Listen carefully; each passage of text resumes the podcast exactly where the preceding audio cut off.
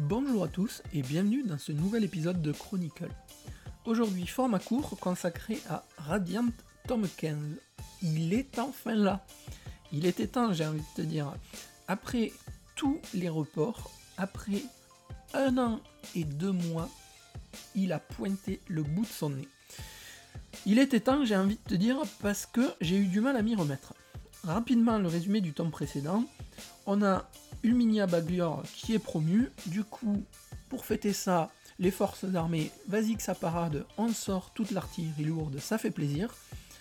Et on se retrouve donc avec Seth et Doc qui avaient disparu, mais qui se retrouvent ben, de la partie, évidemment, sinon là l'histoire avancerait pas.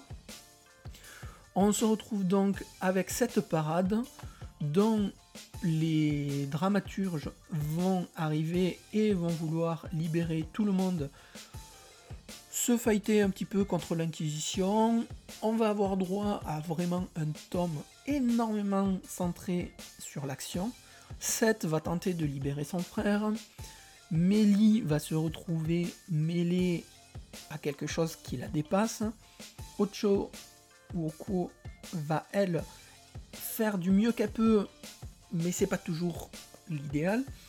Et on va se retrouver avec Dragunov qui va se retrouver dans une position un petit peu allez, tendue on va dire.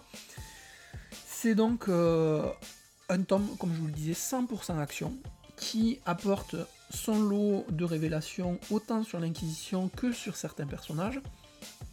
Euh, j'ai passé un bon moment, ça amène vraiment un petit peu de dynamisme dans la série, mais voilà, un an, c'est beaucoup trop long. Sincèrement, euh, j'ai eu euh, du, mal à m'y remettre, et quand je m'y suis remis, c'était déjà la fin du tome.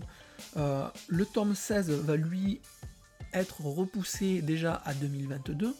Ça commence à faire beaucoup et j'ai peur qu'à force, bah, on se lasse. Moi, le premier, j'ai failli oublier la sortie du tome, quoi. Donc, malgré l'attente, ça pêche un petit peu de ce côté-là. Bon, par contre, on va pas se mentir, graphiquement, c'est toujours aussi beau. Il y a de nouvelles utilisations du Fantasia. Il y a des nouvelles révélations sur certains personnages. Et peut-être que les mentalités changent. Donc les mentalités changent, oui, mais à quel prix? Ça, j'espère qu'on le saura dans les prochains tomes, et j'espère qu'ils ne, mettront pas trop longtemps à sortir, parce que la série mérite vraiment... Je pense que quelqu'un qui la commence maintenant va pouvoir se faire plaisir, mais si à chaque fois on doit attendre euh, trop longtemps, c'est dommage, ça va gâcher le plaisir de lecture. On ne va pas se mentir quand même, c'est toujours le petit bonbon qu'on aime se mettre sous la dent. C'est beau, les personnages et les designs sont assez cool. Seth grandit, découvre de nouveaux pouvoirs. Ici, c'est vraiment centré Seth, mais et Mélie. Un petit peu de Ocho et beaucoup de dramaturge. Voilà. Pas grand chose de spécial à dire parce qu'il n'y a pas de grande révélation.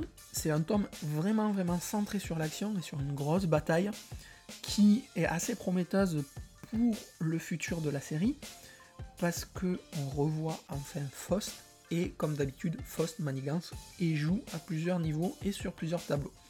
Qu'est-ce qu'il prépare? Est-ce que ça va impacter Seth et ses petits potes? Ça, je sais pas. En tout cas, j'ai hâte d'avoir le tome 15 et j'espère que ça sera début 2022 et pas fin 2022 parce que j'attends vraiment beaucoup de la suite de Radiant. Vous pouvez retrouver toutes les chroniques des tomes précédents sur le blog vous pouvez venir échanger sur Instagram, sur Twitter, sur Facebook, et vous pouvez nous écouter sur toutes les plateformes de podcast. Salut, salut